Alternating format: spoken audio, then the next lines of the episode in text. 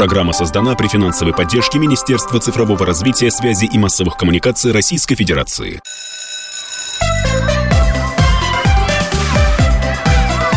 Родительский вопрос. На радио «Комсомольская правда». Здравствуйте, дорогие наши слушатели, дорогие наши зрители. Да, все верно. У нас начинается трансляция в YouTube. Говорит и показывает э, студия «Комсомольской правды». Меня зовут Мария Баченина. Вместе со мной программу «Родительский вопрос» ведет Александр Милкус. Здравствуйте. Да, и сегодня мы принимаем в гостях историка. У нас в студии Михаил Иванович Москвин-Тарханов. Здравствуйте, добро пожаловать. Добрый день, здравствуйте. А зачем мы историка позвали в «Родительский ну, как вопрос»? сообщила только что, вот мы же слышали, радио «Комсомольская правда», до Нового года осталось 13 дней. Да.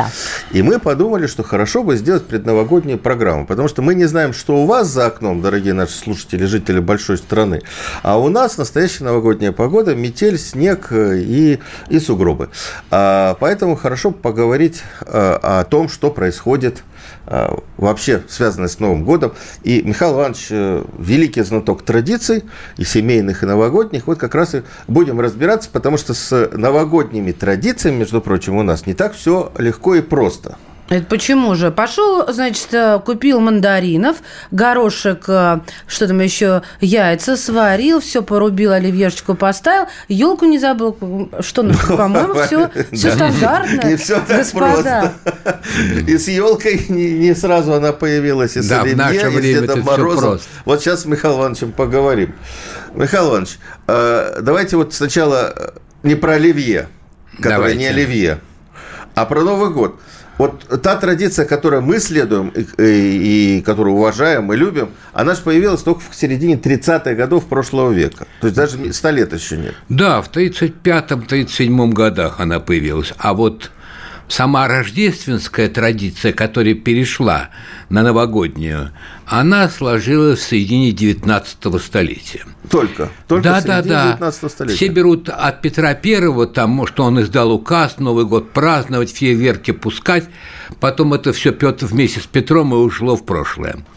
А началось все в Москве в 1817 году. Тогда сюда приехал молодой великий князь Николай, будущий император, со своей женой Александрой Федоровной до крещения в православии Шарлоттой Мекленбургской. Им было 20-19 лет. Она очень захотела елочку, как у себя на родине. А у них уже бывали, да? Да, это старая немецкая традиция, она уже 200 лет там существовала. И они нарядили в Кремле елку. Они были в Москве в этот год, в, в это время. И они нарядили в Кремле елку. Это была первая елочка. И дальше в императорском дворце на Рождество каждый год наряжали елку. Ну, а если у императора елка, то скоро она будет у всех аристократов. И пошло, и пошло, и пошло в Петербурге. Началась вот это вот э, а, царство рождественских елок. И потом На это- рождественских? рождественских. И потом рождественские елки, где-то такое в 50-е годы а, позапрошлого века вдруг охватили 19-го. все, все пространство. Так всем понравилась эта елка с подарками, с золочеными орехами, с Вифлеемской звездой. Начала складываться рождественская То традиция. есть то, что описано и в Щелкунчике, по сути дела. Да, да. И, кстати, Щелкунчик, вот это вот и мышиный король, очень стал популярная вещь, и потом был поставлен балет «Щелкунчик». Правда, он был поставлен в Петербурге, в Мо- в Москве он только в 19 году, во время гражданской войны был поставлен. А, э, значит, э, и э, постепенно-постепенно вот эта традиция охватила всю страну, и э, э, сложилась целый церемониал. Сначала Рождество – это семейный праздник. И у императора это был семейный праздник, и во всех домах это был семейный праздник. Потом се- целые, целых шесть дней детских праздников, детские балы в дворянском собрании, самый любимый губернаторский а, у нас а, на, где сейчас Моссовет, Ну, на А, Тверской. напротив Да. Юрия Тверской, да, да, Долгорукова. напротив Юрия Долгорукова, да.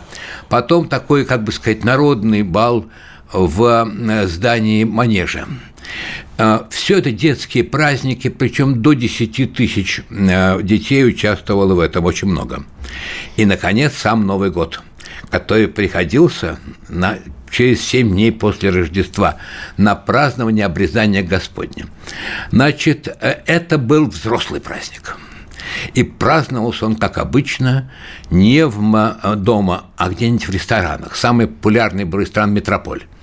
Потом э, «Яр», потом «Совой», Подождите, «Альпийская а вот роза». Метрополь, это который на площади революции или который на Манежке? Который э, на Манежной площади, ага. около Манежной площади. Ага, так. Значит, и вот эти все гостиницы были наполнены Яр, Прага, были наполнены гостями. Ну, в некоторых случаях и дома праздновали, причем праздновали с э, шампанским, с весельем. Это был сугубо взрослый праздник. И есть такой фильм «Юность Максима», старый-старый фильм. В нем, Борисом Черковым. Да, в нем старый, старого большевика Поливанова играет мой дед Михаил Михайлович Тарханов. И вот все начинается в новогодние праздники, когда отсюда вылезают, вылетают, летят. Вот это все э, очень, очень характерно для того времени. А на следующий день, первого числа, да, выпивали 20 тысяч ведер шампанского. Только в Москве? Только в Москве. 20 тысяч ведер. Слушай, бедные дети где-то там, я не знаю, ждали, пока родители Бедные дети. Родители, Да, дети да. играли с подарками, только что полученными Да, дети, подарками. сво- дети свое уже отбыли, готовились учиться в гимназии. А или там, не знаю, чем-то заниматься полезным. И а, на следующий день со страшно больной головой надо было ехать поздравлять начальство. Это И 1 кар- января. Да. И, значит, все начальство ждало подарков, никчемных и ненужных. Все тащили каких-то фарфоровых собачек, какие-то вазочки, какую-то ерунду, а правило было в Москве железное. Даренное никогда не дарят, никогда не передаривается. Передарить даренное – это очень плохая примета и очень неприятные последствия. Даренное не продается. Значит, где-нибудь в чулане образуется склад вазочек, собачек и всего прочего. Но тут важна честь. И потом придумали такую штуку.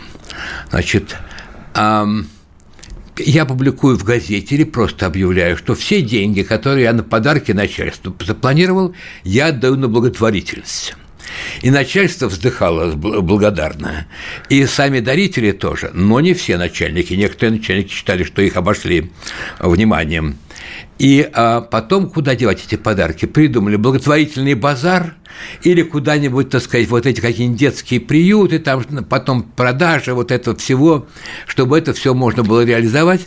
И вот эти вот подарки гуляли по всей Москве. А у меня вопрос, господа, подождите, вот 1 января, когда все руководство, все начальники ждали подарков, но если они 31-го праздновали, это что же за оказия такая идти на работу, чтобы принимать эти подарки с больной Мучение, мучение, Кто все мучились.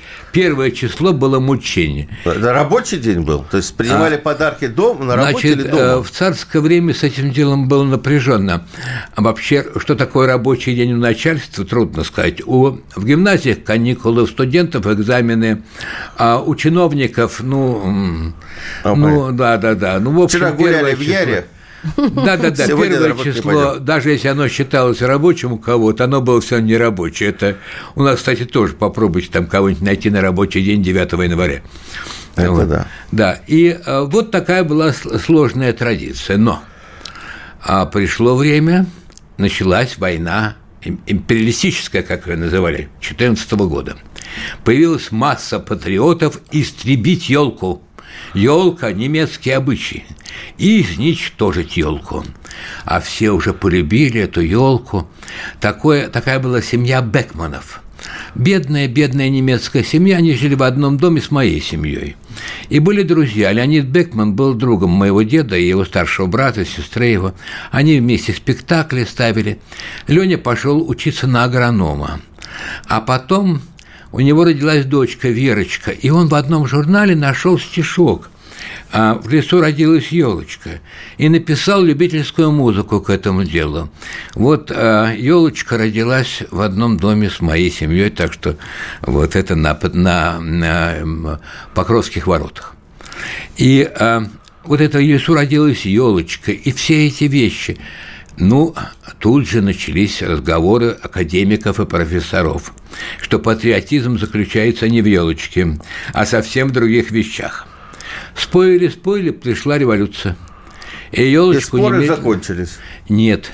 Елочку не трогали. Владимир не Ильич трогали? Ленин нет, сначала нет. Конечно, нашлось огромное количество людей запретить елку.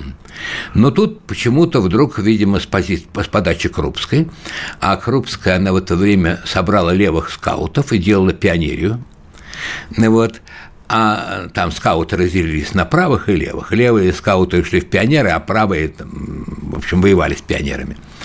И а, она как-то этими елочками занималась, и Владимир Ильич заявил, что нашли тоже чем заниматься ерундой, чепухой, какой-то елочкой, когда нужно строить новое общество, план ГЛРО и так далее и тому подобное. И все заткнулись. Но в 24 году началась вторая кампания. Воинствующие безбожники боролись с традициями Рождества – и, естественно, как с елкой, церковного праздника уже. Как церковного праздника, там бог знает, что творилось. Но тоже потом, поскольку вожди перессорились между собой, они бросили это все дело, и на 4 года все это остановилось. Но в 28 году железной рукой Рождество было прекращено, переход на пятидневки, чтобы все сломать. И таким образом праздник был истреблен, елка была истреблена, и э, на все затихло на 6 Михаил лет. Иванович, мы прервемся буквально да. на 2 минуты. И дальше послушаем эту увлекательную историю. У нас в гостях Михаил Иванович Москвин Тарханов, историк.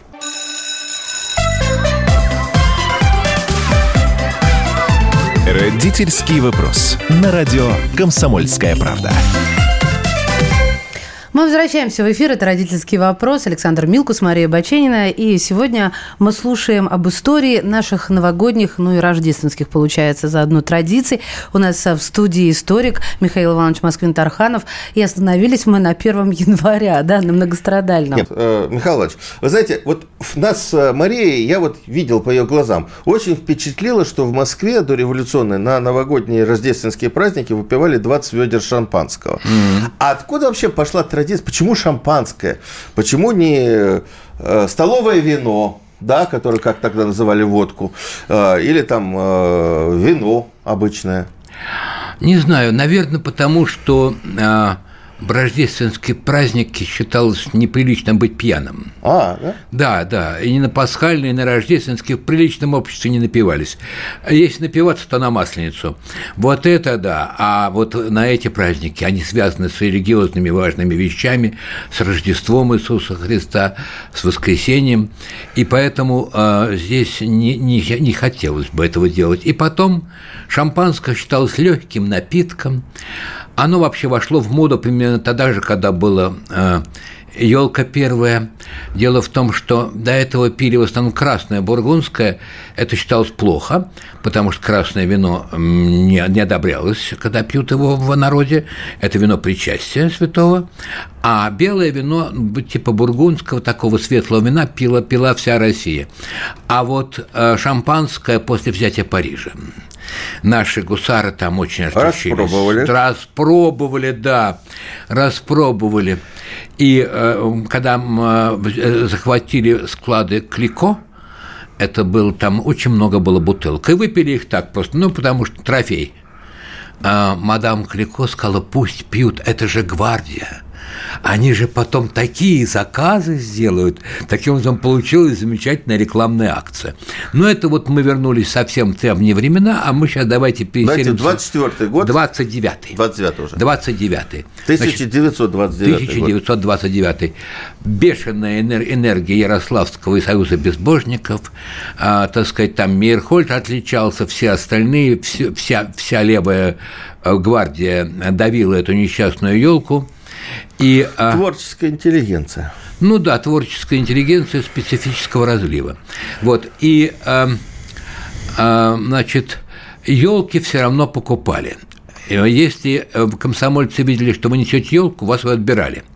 Так ее распиливали на три части, завязывали в мешок и потом собирали из трех частей.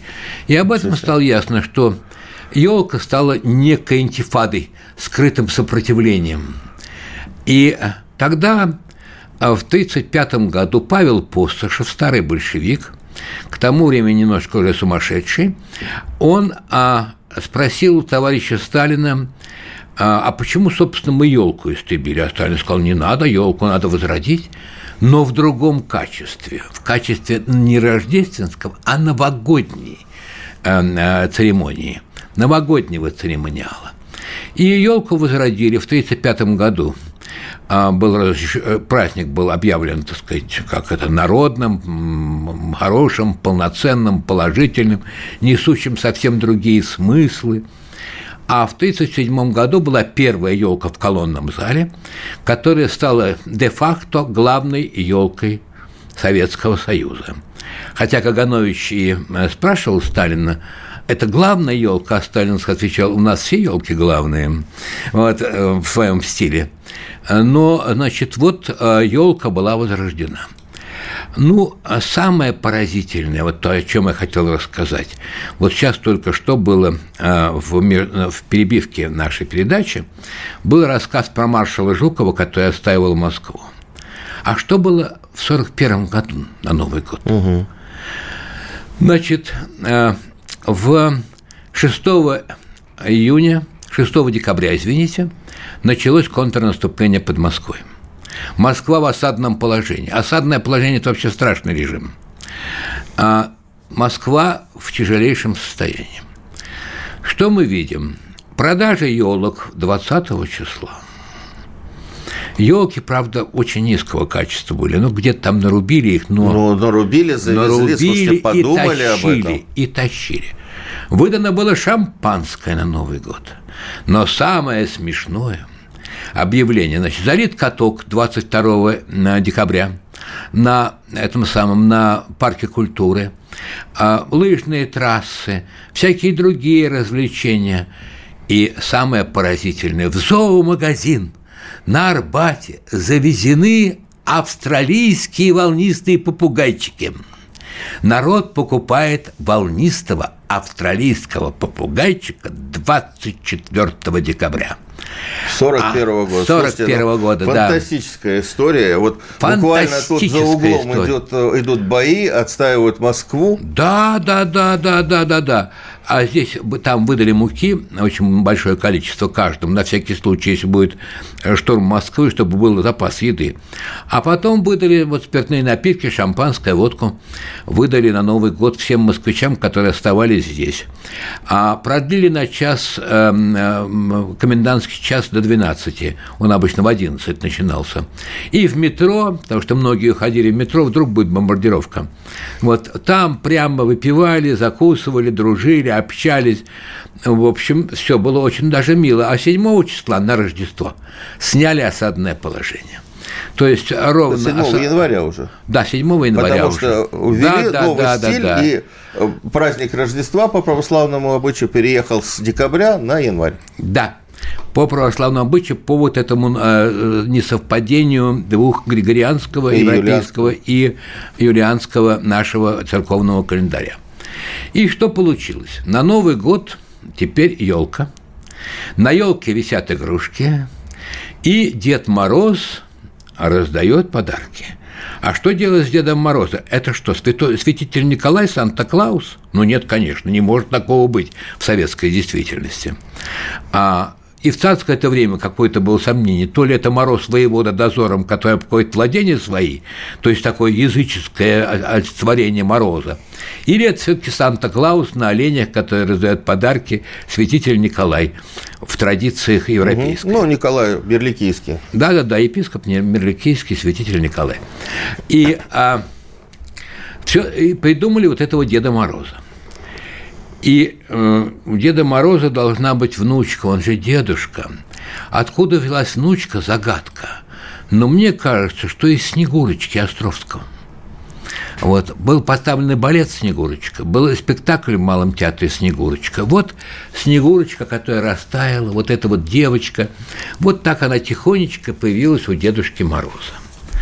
И постепенно складывалась традиция – причем традиция была сначала «Красная звезда» обязательно, а какие-то там крейсер «Аврора», еще чего-то, потом космонавты летали, и в 60-е годы вдруг все изменилось.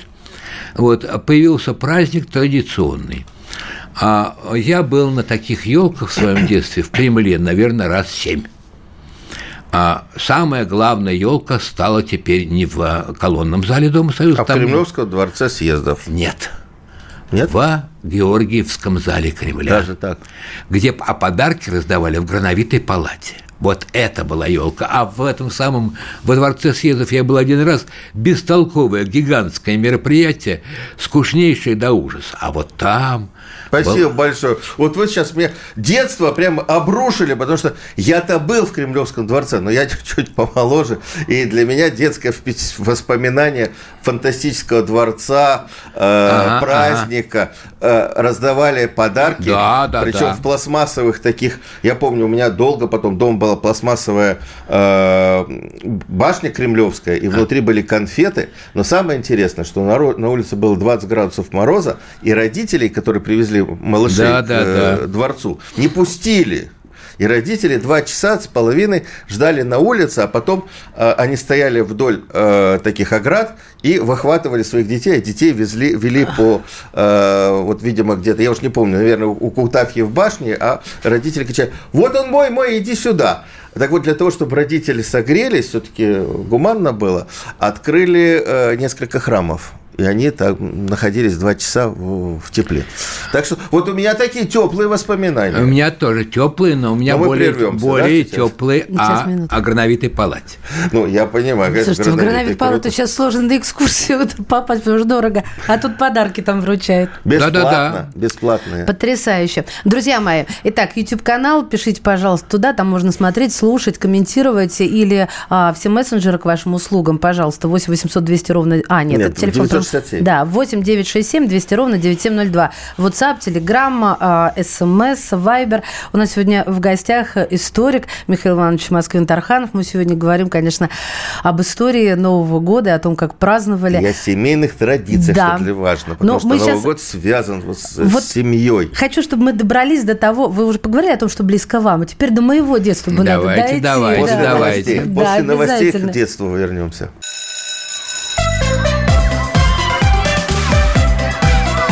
Родительский вопрос. На радио «Комсомольская правда».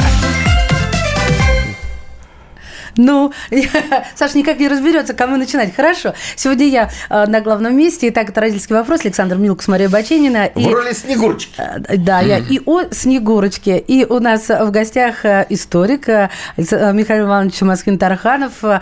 Я просто-напросто так заслушиваю, что вот даже... Прервать Михаила Ивановича очень сложно, потому что очень интересно рассказывать. Это правда. Но э, я хотел бы, э, пока был перерыв, я немножко посмотрел, вспомнил. Мы же много писали в «Комсомольской правде» по истории историком э, новогодних праздников. А, так вот, э, то, что говорил Михаил Иванович, да, что э, Снегурочка появилась из произведений Островского. Это мое мнение. Нет, нет, тут тоже подтверждается историками, но самое интересное, что она появилась, и этот персонаж был еще в 19 веке на рождественских праздниках, но это была маленькая девочка Снегурочка, маленькая девочка, которая... И э, девочки на балах новогодних праздниках одевались как Снегурочки. Это ну, получается, что ребенок был, э, ну, когда вот праздники э, детские еще для детей совсем это вот средний, младший школьный возраст.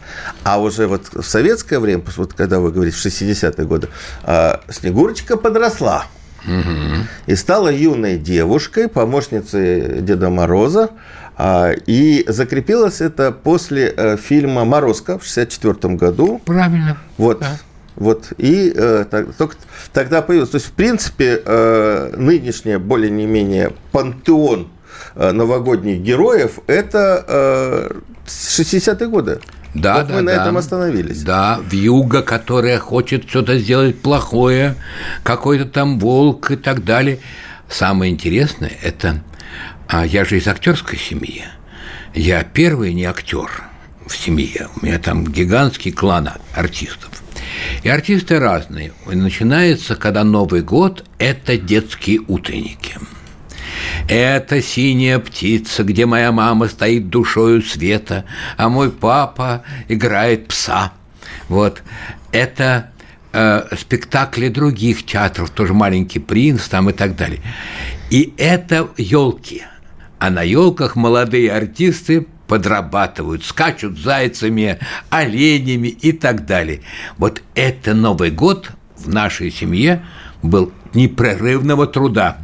вечерний спектакль, утренники, елки, бог знает что. Мои родители уставали, как не знамо что. А самое страшное – это первая синяя птица в 10 утра 1 января. Вы а зрители были? А? Зрители были? Зрители были, дети были. Суровые люди тогда да, были. Да. Интересно.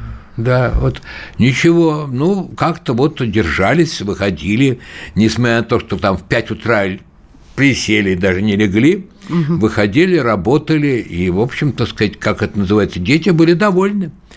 И сложилась целая вот эта система. А спектакль «Синяя птица», там дети смотрят, как богатые дети э, празднуют Рождество, значит, э, «Синяя птица» и балет «Щелкунчик». Балет «Щелкунчик», он вообще-то впервые был поставлен в Москве в 19 году. Там были внесены изменения в «Щелкунчике» в Петербурге. Плясали э, детишки, дети э, хореографического училища. Здесь в основном стали взрослые, вот немножко уменьшили э, количество феи и дрожжей, и э, спектакль пошел, пошел, пошел. И вот сейчас в Большом театре можно посмотреть программе «Щелкунчик». Билеты не достать, они стоят безумных денег. И, в общем, «Щелкунчик», он у нас поселился навеки. А, Михаил Ильич, а вот э, давайте э, от такого организационного освещения попробуем разобраться с кулинарным Mm-hmm. Ведь смотрите, вот мы про э, шампанское поговорили. А откуда вот это, э, то, что мы называем оливье, на самом деле в рецепте э, повара оливье не, не было вот этих Не было, не было. Там а, рябчики резанные, бог знает что, да. икра черная. Как вообще, вот, вот что, почему вот сложился наш стол? Обязательно, ну, шампанское, понятно, оливье, а, какая гадость ваша заливная рыба? Mm-hmm. Обязательно, да. И какие-то э, что там еще было? Селедка ну, под рыба шубой. фиш под шубой, да. да, да Селедка да. под шубой. Ну, так вот, всякие другие салаты, там мимоза, там еще чего-то, с грибами такие, сякие. Ну, в общем, э, оливье главное. Главное – это оливье. Ну, как, как оно вообще трансформируется? Видимо, постепенно заменяли те ингредиенты, которые были в дореволюционные, на, на доступные и понятные. Я думаю, что действительно оливье, оно связано с рестораном оливье но связано через гражданскую войну, когда вместо того оливье, которое... Вы не представляете себе, что делалось в Москве во время гражданской войны. Около 200 театров и кабаре открылись с 18 по 20 год. Вся Москва плясала, рисовала, танцевала и бог знает, что творила. Поэтические вечера. А еды не было – Поэтому вот еда там, не знаю, на лампадном масле нажарили там какую-нибудь морковку, и это счастье называлось котлетой. Вот поэтому вот оливье, видимо, это как раз дитя гражданской войны. Добыли соленого огурца и картошки, перемешали, луковицу нашли, вот вам и оливье. Поэтому я думаю, что это вот так произошло, что это прошло через годы определенные голодные и, так сказать, э, трансформировалось вот в это другое блюдо с тем же названием. Ну, а, собственно, что было вот самым главным блюдом новогоднего стола? Герой новогоднего стола тогда и сейчас, если сравнить? Героем новогоднего стола был поросенок жареный. Ага. Да, поросенок жареный, ветчина а, с этими самыми, с какими-то блестками, рождественские кексы, которые доедали, потому что их начинали есть под Рождество, а под Новый год уже до конца уже убивали. Вот. Ну и все, а, все, что было мясное, потому что Рождество уже закрывает пост. Рождественский пост кончается. Сейчас у нас наоборот. Сейчас у нас рождественский после пост Нового продолжается, года, да. да, после Нового года. Но а сейчас вообще произошла трансформация, потому что старый Новый год появился, и Рождество европейское. Люди стали ездить, смотреть, какие там праздники. Так что у нас песня начинается 25-го, а Декабря. заканчивается 15 января. Это в лучшем случае, потому что дальше крещение с прорубью, а у некоторых еще Татьянин день. И плохо это или хорошо? Статья это вообще 25 января. Да, да, да, да, да. Но это студенты, преподаватели, ну как же. То есть месяц гуляй не хочу, да. есть повод. Есть повод. Таких у нас поводов три. Первый повод – это громадный такой вот массив а, зимний, потом массив весенний, масленица плавно переходящая 8 марта, и пасхальные события, плавно переходящие в 9 мая, 1 мая и так далее. Хорошо ли это плохо? Я считаю, очень хорошо.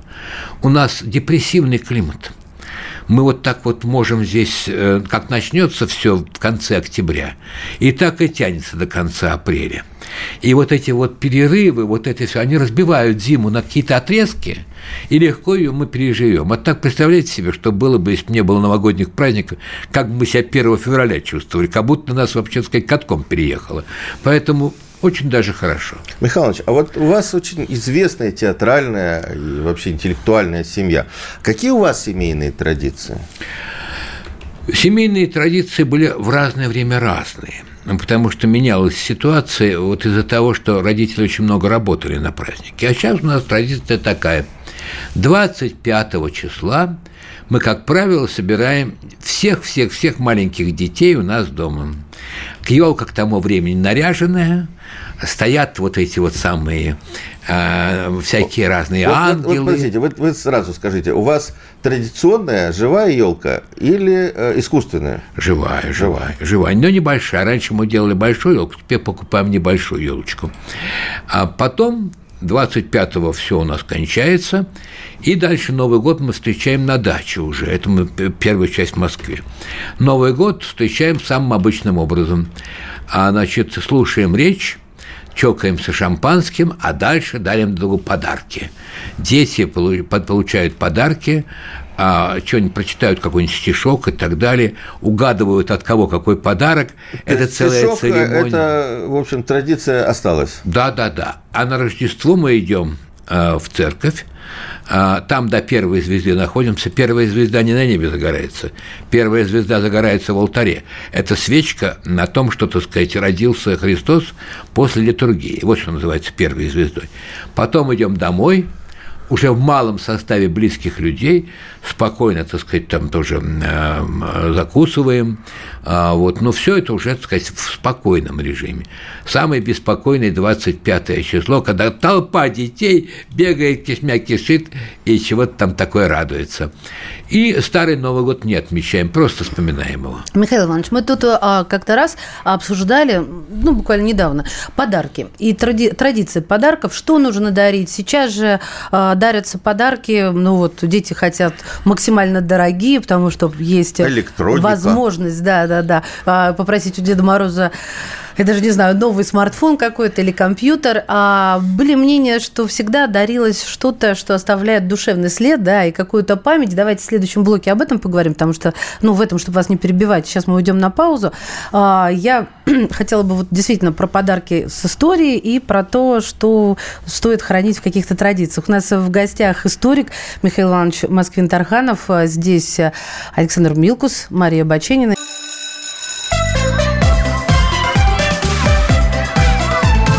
Родительский вопрос. На радио «Комсомольская правда». Мы снова в студии пытаемся создать и вам, и себе новогоднее настроение, потому что это 13 дней до Нового года. Я Александр Милкус, Мария Баченина. Пытаемся, потому что у нас в гостях Михаил Иванович Москвин Тарханов, и мы уже погружаемся в ту э, обстановку э, Рождества, Нового года, которую он рассказывает. А, Михаил Иванович, про подарки. У вас есть какая-то вот традиция, понимание? То есть вот он, он должен быть дорогой, он должен быть запоминающийся или всем одинаковый? Вот вы говорили, что у вас много детей собирается на рождественские, на новогодние праздники. Вы знаете, все пошло, опять же, возвращаемся в старое время когда император Николай и его супруга Александра Федоровна, они установили правило, что подарок не должен быть дорогой, он должен быть как-то вот связан с человеком, как-то направлен в его личность, как-то вот понятен ему, как-то, может быть, желанным, но недорогим. Недорогим. И э, дарить дорогие подарки детям, особенно детям, считалось неправильным это не то время, когда дарят дорогие подарки. Дорогие подарки дарят каким-то событиям личного там, масштаба, там, окончил гимназию, а, может быть, там, не знаю, на день рождения, на какую-то круглую дату. А это подарки запоминающиеся и как-то связаны с человеком. Вот должен посмотреть на подарок и понять, что этот человек, который тебе подарил, тебя понимает – он знает тебя, что тебе понравится. Это может быть полная ерунда, может быть довольно ценная вещь. Не это главное, а главное, чтобы это была личностная какая-то вот какое-то личностное измерение. Вот. Ну, а, например, вот, например. Ну, например, какая-нибудь игрушка, э, купленная на благотворительном базаре – ну, вот мы знаем там, что кто-то любит собирать грибы, или кто-то, не знаю, там а, а, любит готовить, эм, и что-то там такое связано, какой-нибудь там пузатый человечек с поварешкой, еще чего-то, еще чего-то. Чтобы это была такая симпатичная игрушка, и чтобы она была с хорошим вкусом. А это можно найти. Но для этого надо искать. Можно найти духи, но это очень трудно подарить духи даже своей собственной дочери, потому что э, э, ну, эм, это очень сложно дарить человеку духи. Ты можешь думать, что вот это ей понравится, а она скажет, нет, вот что-то там, вот что-то там не то. А вот то, что иногда люди друг другу, ну, как сказать, заказывают, намекают или говорят прямо, особенно это практикуется между мужем и женой, это вот как воспринимается? Нормально, нормально, нормально, нормально потому что как говорила моя мама, дорог не подарок, дорого внимание. Угу. Вот это было правило. И, в общем, э, когда начинается разговор о том, что кто кому что подарил сколько это стоит, это такое какое-то вот то, что в моем детстве говорили мещанство – вот мещанская среда, вот начинается вот это вот, это убогая коробочная жизнь, где все определяется ценником. Это вот совершенно не годится. Михаил Иванович, а вот смотрите, э, есть детская вера в Деда Мороза. Да. А в какой момент стоит все-таки сказать, что Деда Мороза нет?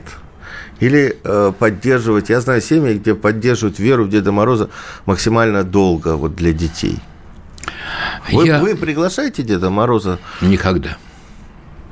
Никогда. Зачем? Если мы хотим изобразить чего-то, можем, кто-нибудь из моих друзей. Актерская семья. Я помню, правнук Константин Сергеевич Станиславского, покойный Костя, мой друг большой, он однажды тоже навелся какой-то халат какого-то Деда Мороза изображал у нас на детском празднике.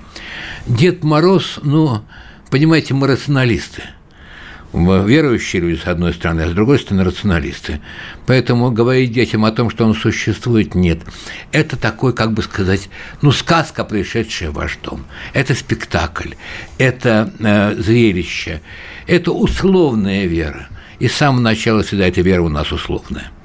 А вот раздача подарков, она происходит каждому ребенку лично в руки или утром, вот как в Щелкунчике, просыпаются, прибегают Ночью к елке, под берется мешок.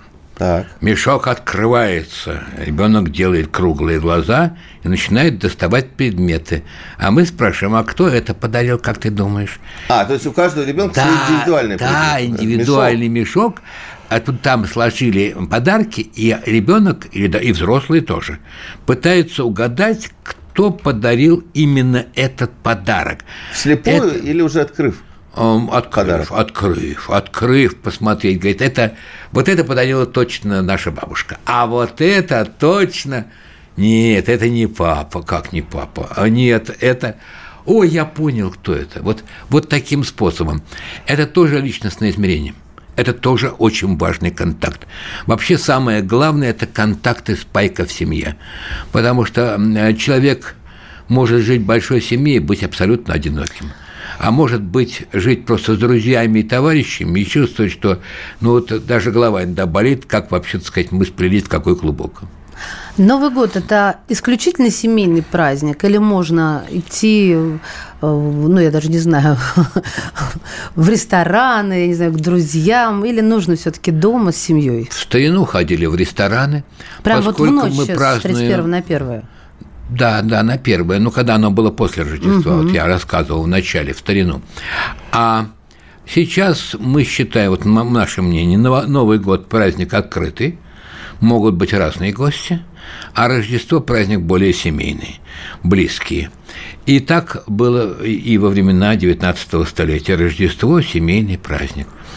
А, а Новый год, когда его праздновал, ну, опять же, это с Николаем связано, почему-то я как-то сегодня увлекся этим нашим императором Николаем Павловичем, а на Новый год они брали статуэтки фарфорового завода – и разыгрывали благотворительные билетики – благотворительный билетик кому-то доставалась там собачка, кому-то вазочка, кому-то чашечка. Но из рук императора. Но из рук императрицы. Императрица. А, императрица, да. Ага. Это считалось на Новый год такая штучка. А вот а, а, Рождество встречали а, великие князья, их родственники, няни, вот, а, там, не знаю, камердинер, учитель, доктор. Вот какая компания сидела за столом императора.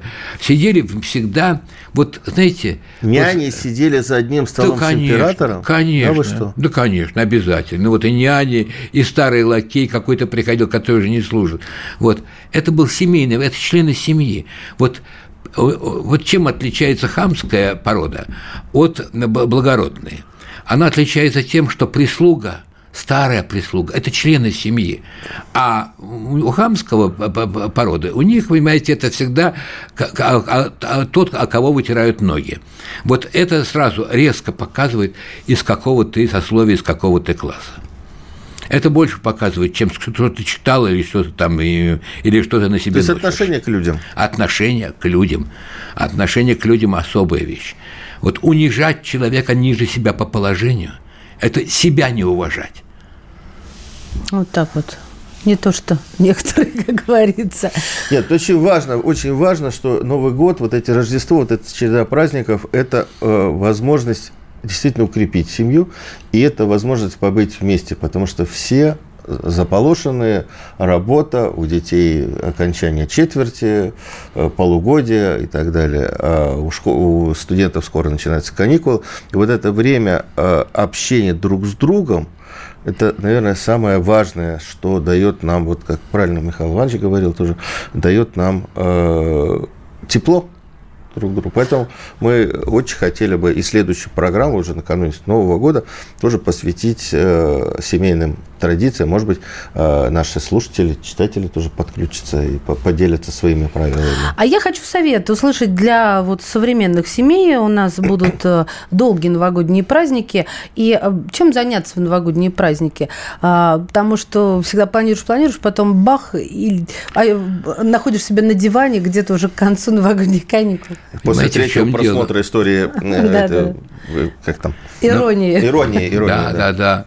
Новогодние праздники с детьми, пожилыми людьми, в семейном кругу, крепить связи человеческие. А интернет – это а, опасная хищная вещь века. Она делает вас вроде бы присутствующим во всех частях земного шара и одновременно совершенно одиноким.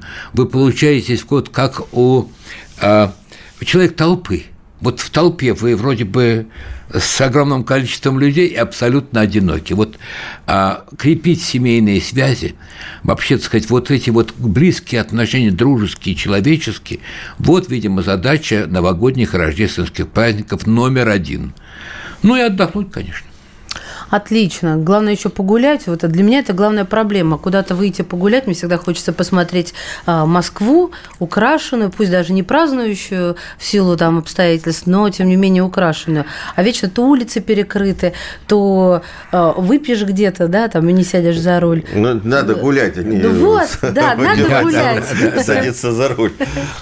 Мне Надо кажется, что дышать воздухом и самое главное это а, заниматься тем же самым то есть спортом, прогулками с детьми общением, рассказывать, вот как Михаил Иванович рассказывает о традициях своей семьи, о своих предках, о своих друзьях, о том, что с тобой происходило, а, может быть, в том же детском возрасте. А, я, например, вот когда у меня дети росли, я старался обязательно собирать э, дома компанию, компанию своих, э, моих детей, а, взрослых, близких родственников, концерты устраивали, э, там, фанты играли, между прочим. Mm. Напомню, что такая вот игра есть очень важная. В ассоциации играли? В ассоциации. В ассоциации да. играли. Вот, Буриме писали. Буриме писали. Ну вот, ну вот, вот, вот то, что надо. Коллеги, спасибо вам огромное. Это действительно был волшебный эфир. Александр Милкус, Мария Баченина. Это «Родительские вопросы». От всей души благодарим историка Михаила Ивановича Москвина Тарханова. «Родительский вопрос». На радио «Комсомольская правда». Программа создана при финансовой поддержке Министерства цифрового развития, связи и массовых коммуникаций Российской Федерации.